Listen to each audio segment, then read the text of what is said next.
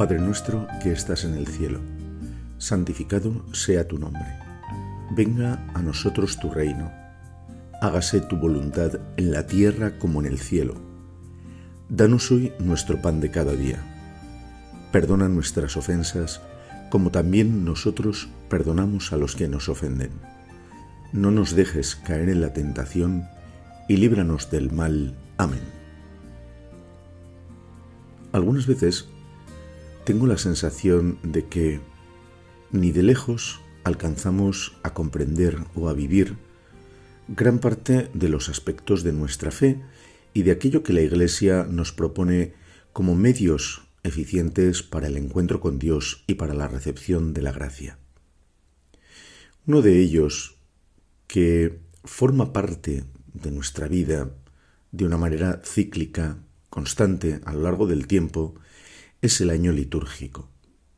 Sabemos muy bien lo que es y lo que significa. El año litúrgico nos ayuda a vivir los principales acontecimientos de la vida, pasión, muerte y resurrección de Jesucristo, de forma que la gracia que de ello se deriva se aplica a nuestras vidas, nos nutre, nos alimenta, nos santifica. Conocemos bien su estructura. Adviento, Navidad, tiempo ordinario, Cuaresma, Semana Santa, Pascua, Pentecostés, tiempo ordinario y culminación con la celebración de Jesucristo, Rey del universo.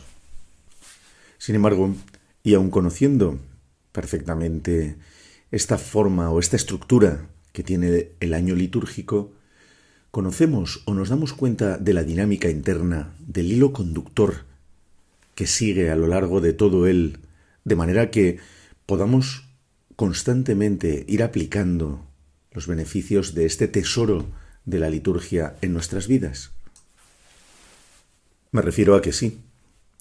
Vivimos cada uno de estos momentos o tiempos litúrgicos, pero pero lo hacemos en continuidad. Nos damos cuenta de que lo vivido en uno afecta al siguiente, de que lo vivido en el Adviento repercute sobre nuestra vivencia de la Navidad.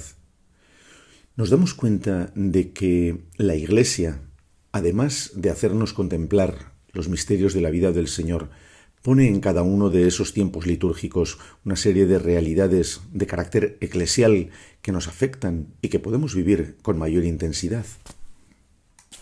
Me parece que descubrir y vivir esa interrelación, que contemplar el año litúrgico mm, de manera narrativa en nuestra vida es algo importante, es algo que nos puede ayudar muchísimo para una vivencia cada vez más profunda, más sincera, más vital de nuestra propia fe.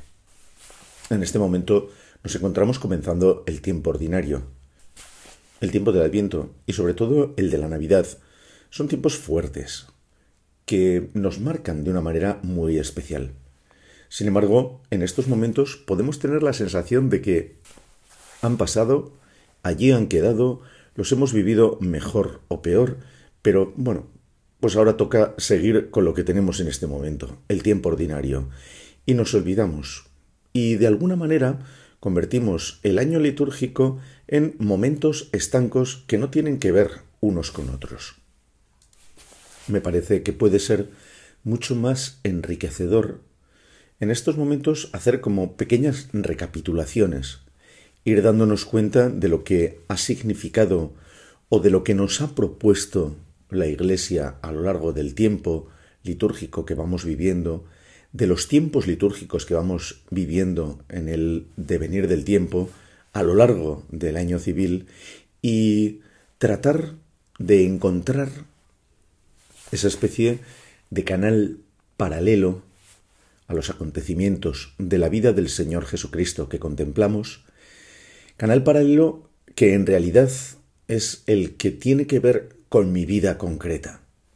¿De qué forma el Señor actúa en mi vida a lo largo del tiempo litúrgico en el que me encuentro? ¿Y dónde está esa enseñanza de la Iglesia que subyace también en todo lo que me propone oraciones del misal, lecturas de la palabra de Dios, celebraciones especiales que conforman el año litúrgico. Es necesario, en primer lugar, darse cuenta de que hay como diversos estratos. Tenemos uno esencial y principal, del que ya hemos estado hablando, la contemplación de los misterios de la encarnación, vida, pasión, muerte y resurrección del Señor Jesucristo. Evidentemente, esto es el centro del año litúrgico y es necesario que nos adentremos en cada uno de ellos. Pero, así como la Navidad, la Semana Santa, Pentecostés, nos resultan muy fáciles en el sentido de que rápidamente encontramos pues, qué acontecimientos estamos celebrando, el tiempo del Adviento, de la Cuaresma, los tiempos de preparación, bueno, pues no nos ponen ante una realidad concreta de la vida del Señor, sino que, bueno, pues nos hacen adentrarnos en sus sentimientos y pensamientos, en algunos aspectos de lo que fue su vida, de lo que esperamos de él por ejemplo, en el tiempo del Adviento es muy clara la referencia a la venida al final de los tiempos. En el tiempo de la Cuaresma, pues lo comenzamos con esa clara referencia a los 40 días que pasa en el desierto. Pero esas realidades desvinculadas de una conexión con nuestra vida pueden resultarnos difíciles de contemplar, de asimilar o de convertir en vida para nosotros. Se hace necesario unirlos a otros momentos del año litúrgico y unirlos también a la realidad concreta de la vida de la Iglesia, sacramental, ritual y caritativa. Podemos tener una bicicleta, pero una bicicleta sin más no nos hace tener una experiencia de ciclismo. Necesitamos además ropa adecuada para montarla.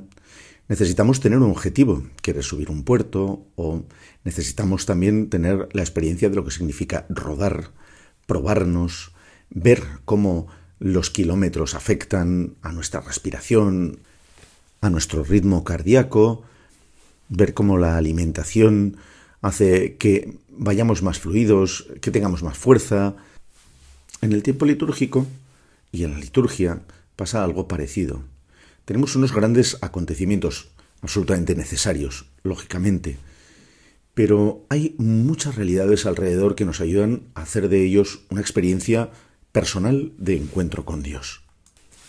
Vamos a ir tratando con algunos ejemplos pues de lo que hemos vivido en lo que llevamos de año litúrgico, vamos a ir tratando, como digo, de adentrarnos en esta realidad, de ir contemplando diferentes estadios, de ir dándonos cuenta también de lo que la Iglesia nos ofrece y nos propone y de cómo vivirlo en lo concreto de nuestra vida. Tomaremos como punto de partida el tiempo del Adviento, el de la Navidad hasta la fiesta del bautismo del Señor y los primeros días del tiempo ordinario. Me parece que puede ser muy importante y enriquecedor a la vez hacerlo y darnos cuenta de cómo, al comenzar el tiempo ordinario, la Iglesia ha puesto delante de nosotros algunas de las realidades esenciales de nuestra fe, un camino que recorrer que nos lleve al encuentro con Jesucristo.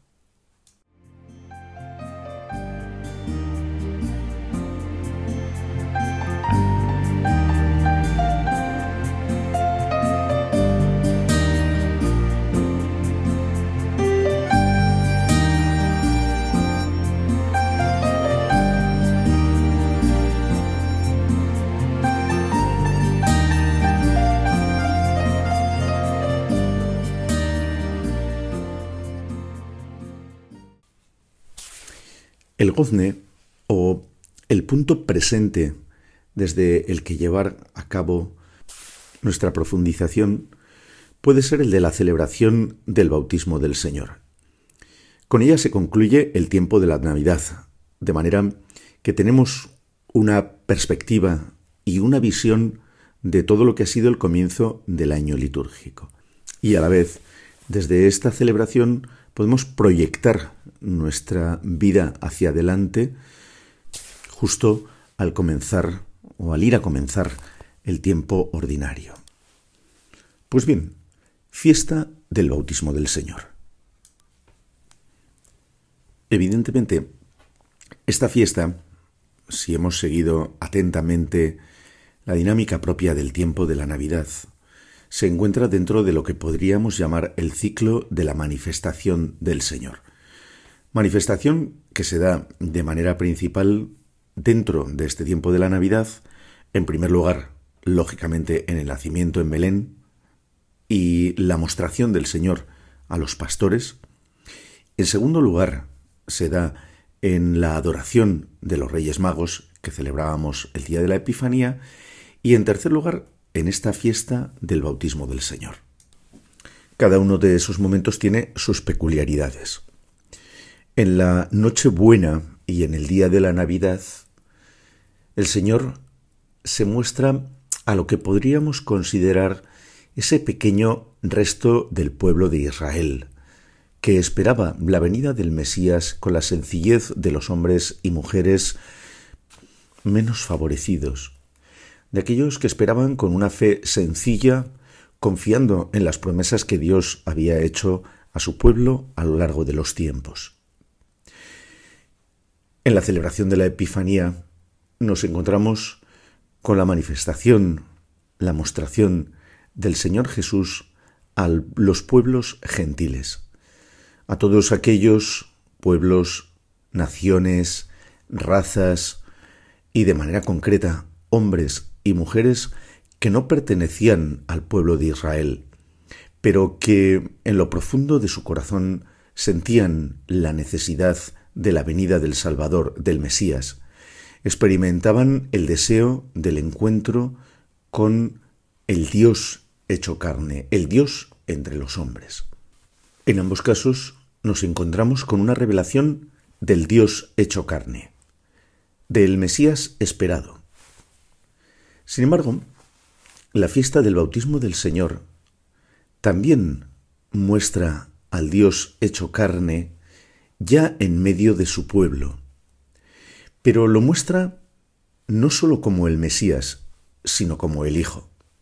Se da una revelación especial, novedosa, acerca de cómo, de quién y de qué va a ser el Mesías que el pueblo esperaba. Este es mi Hijo amado en quien me complazco, el Hijo de Dios. Una revelación absolutamente trascendental, no sólo para el pueblo de Israel, sino para la historia de la humanidad y para los hombres y mujeres que a lo largo de los siglos hemos buscado a ese Dios hecho hombre. Claro, cualquier israelita medianamente versado en la Sagrada Escritura, habría encontrado en ese momento del bautismo del Señor a la revelación del Mesías, del ungido. El Espíritu Santo aparece con forma de paloma, lo cual hace referencia a ese momento en el que Noé recibe a la paloma que trae en su pico un ramo de olivo, olivo del que se hace el aceite con el que se unge a sacerdotes, profetas y reyes. Es un momento también en el que se restaura la relación de Dios con los hombres. Tras la ruptura y tras el diluvio, la llegada de la paloma manifiesta la restauración, por decirlo así, de esa relación de Dios con los hombres. Cualquier israelita, como digo, encontraría en los signos que hay en el bautismo del Señor a la revelación del Mesías, del ungido, que viene a traer la restauración de la relación entre Dios y los hombres.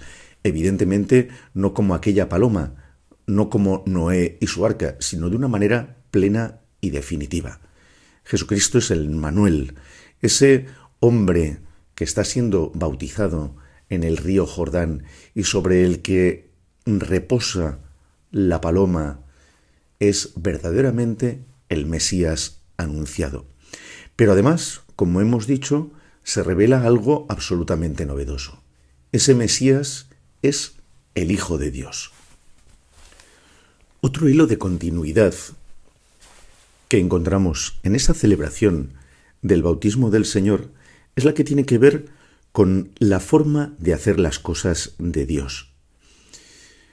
Probablemente nos hubiera chocado que la revelación del Mesías, del Hijo de Dios, se hubiera producido en medio de la plaza de un pueblo en la que Jesús hubiera comenzado a gritar que Él es el Mesías y que viene aquí para salvarnos. Dios no hace las cosas así. Encontramos igualmente en la dinámica propia de la Navidad que el bautismo del Señor tiene las mismas características que el resto de las manifestaciones. A los pastores, el Señor se manifiesta en absoluta y radical pobreza material. Recién nacido en un establo en las afueras de un pequeño pueblo, sin nada, sin lo más básicamente necesario para vivir. Sus padres en situación de pobreza han tenido que dejar su hogar, probablemente con todo lo que tenían preparado para el nacimiento del hijo, por el capricho de un emperador en Roma que quiere saber de cuántos hombres y mujeres dispone. El Señor a los pastores se les manifiesta en la más absoluta y radical pobreza material. A los magos de Oriente, el Señor se les revela en la más radical de las pobrezas no ya materiales, sino humanas. Un niño es una criatura débil, que no puede hacer nada por sí misma, que necesita constantemente de la atención, de la ayuda de los demás para las realidades más básicas y necesarias, para la alimentación, para el cuidado. Los magos verán en ese niño a Dios, pero lo que los ojos de cualquier persona encuentran es precisamente eso, un niño un bebé recién nacido sin el más mínimo poder. Pobreza material, pobreza humana, que tienen su continuidad en la manifestación que se da en el bautismo. En este caso, el Señor se muestra en la fila de los pecadores. El pecado es la mayor de las pobrezas espirituales, y es en esa fila de los pecadores en la que Jesús se pone como uno más. Sabemos bien que Él no tiene pecado, que Él es el santo, el todo santo entre los santos, pero Él está ahí, entre los hombres y mujeres que como nosotros son incapaces de vivir en plenitud la vida que Dios les ha dado, entre los hombres y mujeres que son incapaces de acoger la gracia de este Dios que se nos da constantemente. El Salvador, el Mesías que viene a liberarnos del pecado, está en la fila de los pecadores. Y eso es perfectamente coherente con la forma de hacer y de manifestarse de Dios. Ese signo, ese gesto del Señor Jesús es una prueba de la veracidad de lo que el Evangelio nos está contando en este momento y de la verdad que hay en Jesucristo.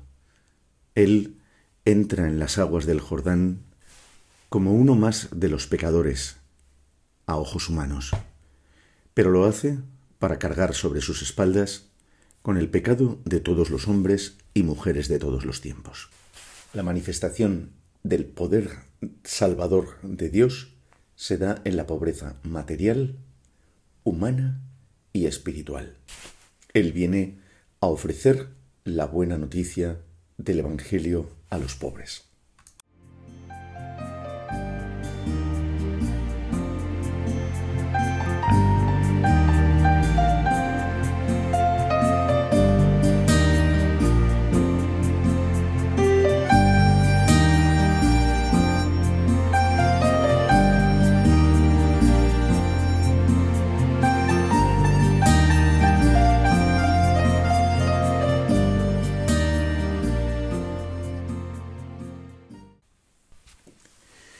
Encontramos una segunda conexión, esta vez más amplia, que tiene que ver con el tiempo del Adviento previo a la Navidad y con lo que vendrá a partir de este momento en el tiempo ordinario.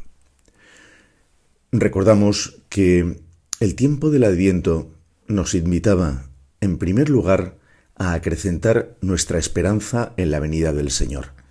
Ya veíamos, lo hemos meditado no pocas veces, cómo ese tiempo del advenimiento nos lleva a querer desear en nuestro corazón que el Señor venga, a buscarlo, evidentemente, a través de la conversión, del allanar los caminos, buscar ese encuentro con el Señor Jesús.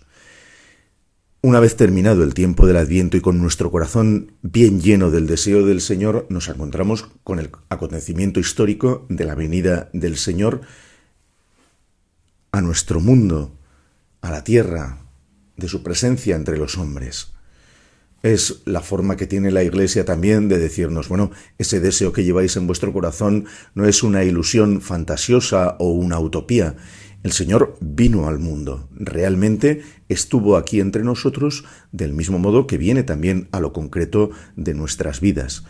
A lo largo de todo el tiempo de la Navidad hemos estado meditando la gran realidad de la encarnación, de la presencia de Dios entre los hombres, el Emmanuel, el Dios con nosotros. Y este tiempo de la Navidad termina precisamente con la celebración del bautismo del Señor.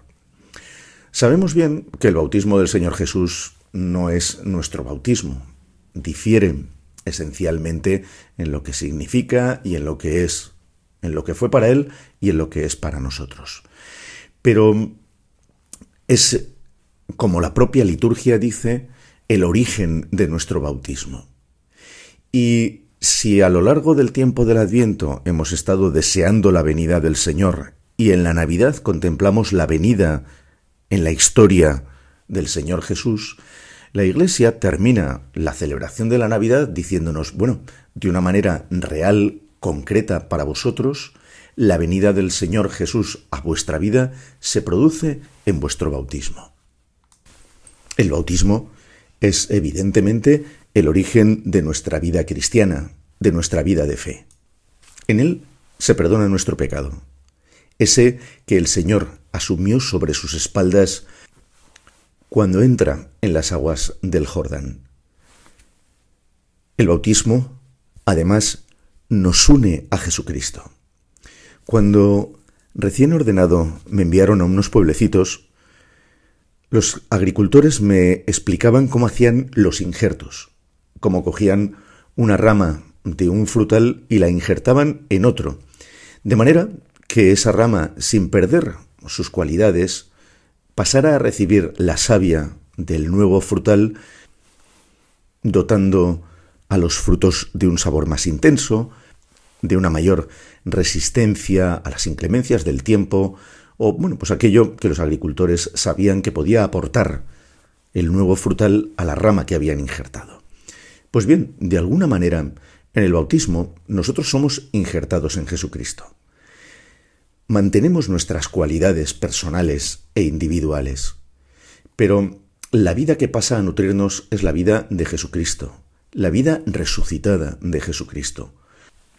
La muerte ya no tiene poder sobre nosotros al haber sido vencida por Jesucristo y al recibir de Él por el bautismo esa vida eterna que algún día recibiremos en plenitud. El día de nuestro bautismo se cumple, por decirlo así, ese anhelo, ese deseo de la presencia de Cristo en nuestras vidas. La Iglesia, al terminar la Navidad, nos dice, efectivamente, Cristo se hizo presente en el mundo, pero Cristo se hace presente también en tu vida, el día de tu bautismo.